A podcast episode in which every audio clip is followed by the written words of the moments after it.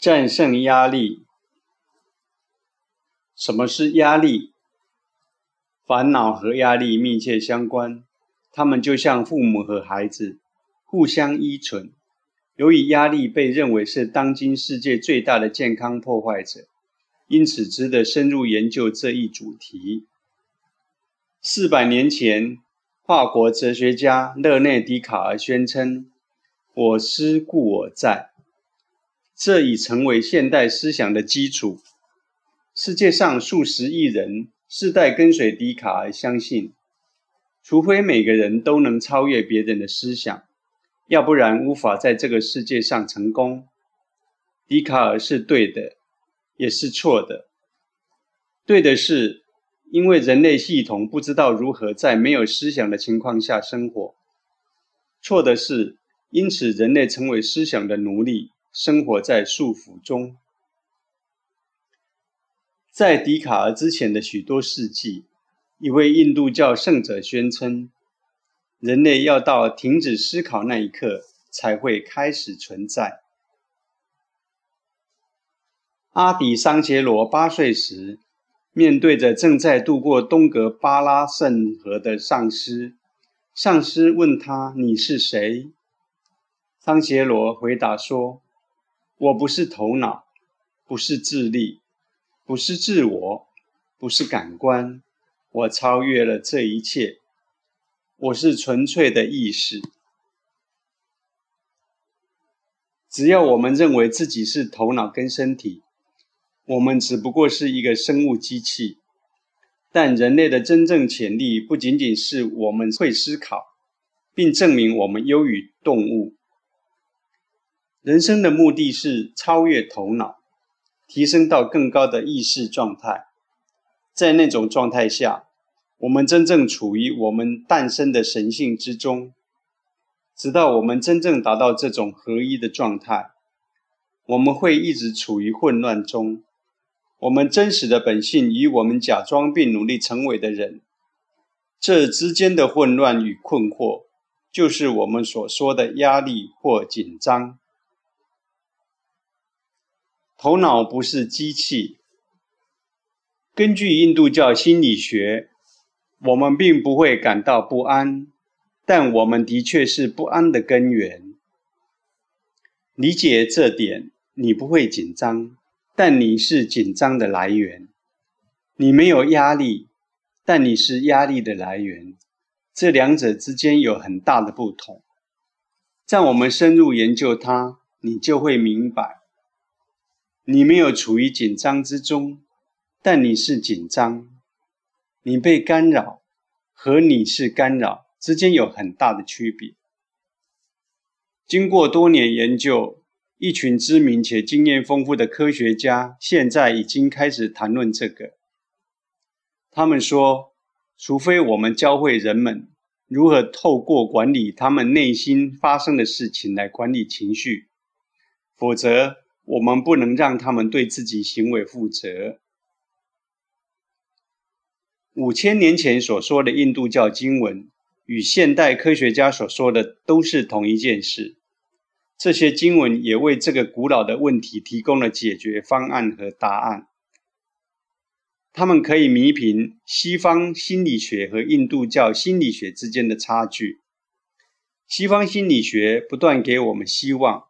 说我们可以恢复正常，让我们可以做自己。例如，如果我们在这个房间感觉很热，我们可以修理空调，让它凉爽舒适。但我们忘记了一个重要因素：我们将空调带入这个房间的那一刻，我们就必须随时维护。这带来了额外的紧张，额外的问题。现在我们需要电力，需要支付账单，我们需要钱来维持这些设施。当你外出工作时，你不再享受这个房间，房间和它的空调存在，但你在其他地方工作来支付空调的账单。我们忘记了一个重要因素：你会成为现在的你是一种疾病。根据西方心理学。头脑的概念是一种机器，根据印度教心理学，头脑不是机器，而是过程，它不断发生。Manas 马纳斯这个字是梵语中形容头脑的字，意思是不断发生的事，不是被动的和死寂的，而是一种充满多元及活力的东西。西方心理学坚持认为，心灵是一种生物力学机器。我们都无意识的相信，头脑是物质，是一个东西或机器。这就是为什么我们不断地将所有过去发生的事情，像一条锁链般连接起来，并开始相信我们的思想是一个可靠的东西。连接尚未连接的，让我举一个例子：十年前你的心情低落，和九年前、八年前、七年前，或是昨天的心情低落完全没有关系。他们是各自独立的事件，所有这些发生的都是因为不同目的及原因，并在不同时间和情况发生。但你将所有这些彼此没有关联的事情连接起来，然后说：“我的生活就是沮丧。”你几年前、几个月前、几周前或几天前经历的低落情绪。都是无关和独立的事件。十五年前你会感到心情低落，是因为你的玩具不见而感到沮丧。九年前你因为女朋友迷路而感到沮丧。几年前你因为儿子不听你的话感到烦恼。原因不同，情况不同，但当你连接所有这些低落的情绪，并认为。我的生活充满抑郁时，你已经为自己创造了地狱。在你开始相信自己的生活陷入沮丧的那一刻，你的生活确实会变得沮丧。要明白，只有你相信的过去，你会在未来再复制。我们都知道无法摆脱过去的经历。我们要怎么能相信我们可以从明天开始可以飞行？不，我们不能。任何我们所相信的过去，才会变成我们的未来。因此，一旦我们开始相信过去充满了抑郁，我们就创造了无意识的信念，即我们的未来也将是沮丧的。当我们相信头脑只是一种生物机器时，我们就为自己创造了地狱。幸运的是，头脑不是一个东西，我们还有希望。事实是，头脑是一个过程，它不是名词，而是动词。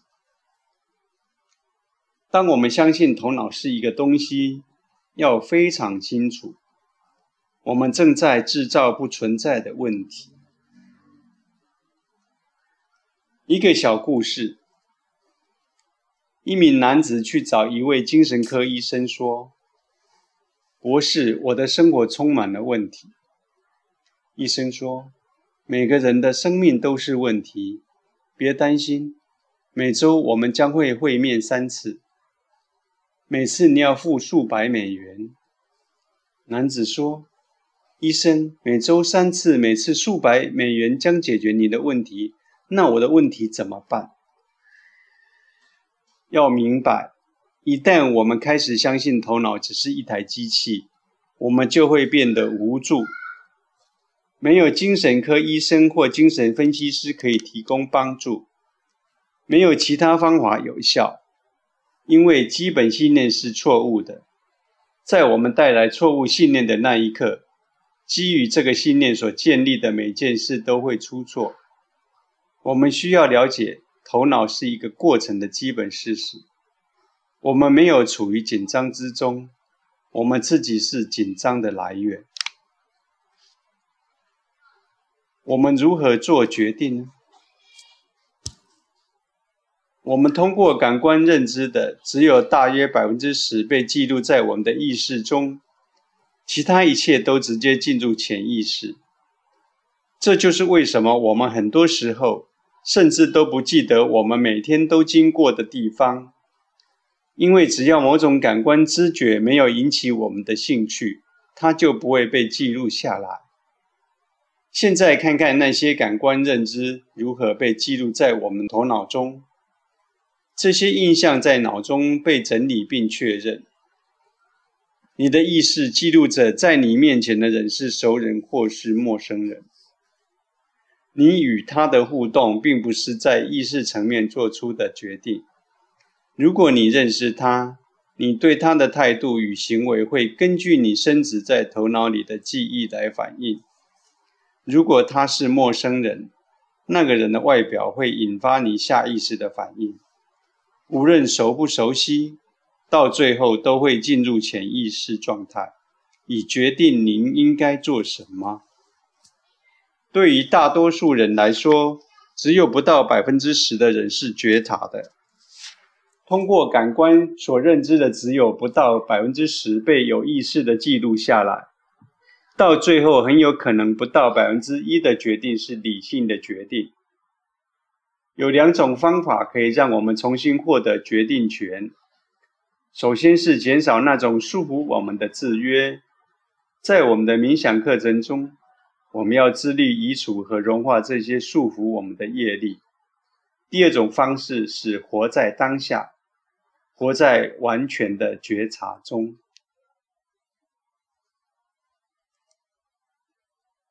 超越时间，活在当下。您的想法总是关于过去或未来，您只能思考过去发生的事情，或将来会发生什么。你对过去的看法，通常是对你没做的事感到后悔，或对你已做的事感到罪恶。对未来的想法，则是希望做什么。要了解。过去和未来都不是真实的，过去已经死了，走了，但大多数时间我们没有从过去学到经验，我们只想着用过去来驾驭未来，这就像开车只看后视镜，你肯定知道结局会怎么样。未来更加不真实，它尚未发生。你对未来无法掌握，因为你的行为都是由无意识的头脑及过去深植的记忆所驱动。你的想法只不过是你的头脑在过去和未来之间的摆动。你的头脑永远不想休息。如果它休息了，你会知道你可以没有它。只有让头脑休息，你才会达到喜乐的状态。那个状态就是现在，你所有的未来都必须在当下这个时刻发生，是你现在的决定创造你的未来。一旦你照顾好当下，觉察的活在这一刻，你就不会有理由对于过去感到后悔或内疚。如果把时间轴分成过去、现在与未来，中心轴是现在。每秒的思绪 TPS（Thoughts per seconds） 代表每个片刻思想在过去与未来间的摆动次数。在这个片刻，你的 TPS 摆动越多，你当下的觉察力就会偏离越远。你只是担心未来，担心又让你陷入过去的记忆，甚至无法一窥当下的片刻。当你的 TPS 摆动越来越少，会越来越进入当下。当它发生时，你会对过去和未来有了更清晰的认识。你可能会疑惑：过去还有什么是需要厘清的？人们可以理解，未来可能不是很确定，但为什么过去也是？毕竟已经活过了。你要明白。你现在记得的过去是对过去的判断，而不是它发生的方式。我们多少次谈论过去的黄金岁月？关于黄金岁月，已经写下了多少？过去没有什么黄金，我们只是选择记住好的部分，所以它看起来是黄金。当你处于直觉状态时，要明白这个时候你的 TPS 已经下降，你处在更多的当下。当你的 TPS 为零时，可以清楚的看到整个过去和未来。未来与过去相遇的关键是现在。这是当你的思想频率为零，处于无念的境界。你既没有控制或压抑头脑，你已经超越头脑，这是可能的。冥想让头脑得到休息，冥想脱离了头脑。使头脑无法再玩任何把戏，我们也可以在上师面前达到这种状态。上师总是处于无念、无 TPS 状态中。当你进入上师的觉察里，不管是身体或其他方面，你的 TPS 也会跟着下降。你可以透过上师的存在达到零 TPS。上师的存在及觉察就是冥想。压力对生理的影响。再看过经文以及我对压力产生的看法，现在让我们看一下科学怎么说。我们的大脑有一部分控制我们的行为，例如呼吸、消化和身体可以自动进行的活动。大自然在我们大脑的下视丘部位设计了一个故障安全系统。这部分还包括生物学家所称的爬虫类脑。行为科学家经常谈论战斗或飞行反应。当我们的身心意识到生存的危险时，我们的潜意识就会警告下视丘。潜意识的头脑反应比意识的头脑快一百万倍。因此，在我们意识到危险之前，我们本能的变得警觉，下视丘会激发脑下垂体及主线体，然后刺激肾上腺素分泌，肾上腺素注入我们的四肢，我们为此做好准备，战斗或逃跑反应。这个能量使我们能够战胜或逃避威胁。潜意识的爬虫脑决定释放化学物质到身体内以保护我们。这在血姬时代，当人类面对狮子和老虎时非常有效。即使没有想到要战斗或逃跑，他也必须做好准备。为了研究肾上腺素对人类的影响，我们对运动员进行了实验。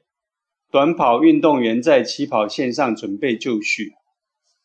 在裁判举起手枪准备发出起跑信号时，裁判又放下他的手背，因此短跑运动员不得不退回并重新就定位。这样重复了六次，在甚至每跑一米下，短跑运动员在起跑线上虚脱崩溃了。他们体内的肾上腺素飙高到非常危险的地步。拯救生命的肾上腺素，在没有理由的情况下，可以成为杀手。现在我们见到老虎或狮子的机会非常渺茫，可是我们的潜意识不断发出这种危险的信号，这被称为恐惧中风。心理学家估计，我们每天至少要面对六次这样的恐惧。这些恐惧中风会在我们身上产生大量的肾上腺素。目前已经确定，忧郁症是这种肾上腺素产生的结果。忧郁症被认为是许多慢性和致命疾病的主要原因。医学研究发现，富裕国家的许多年轻人，甚至是青少年，都有动脉严重受阻，他们的动脉与六十岁的老人相似。医生已经确定，身体状况只是问题的一部分，更大的部分是情绪状况。医学已经证实，情绪会引发心脏病或中风的发作。压力是一种杀手，但它存在头脑中。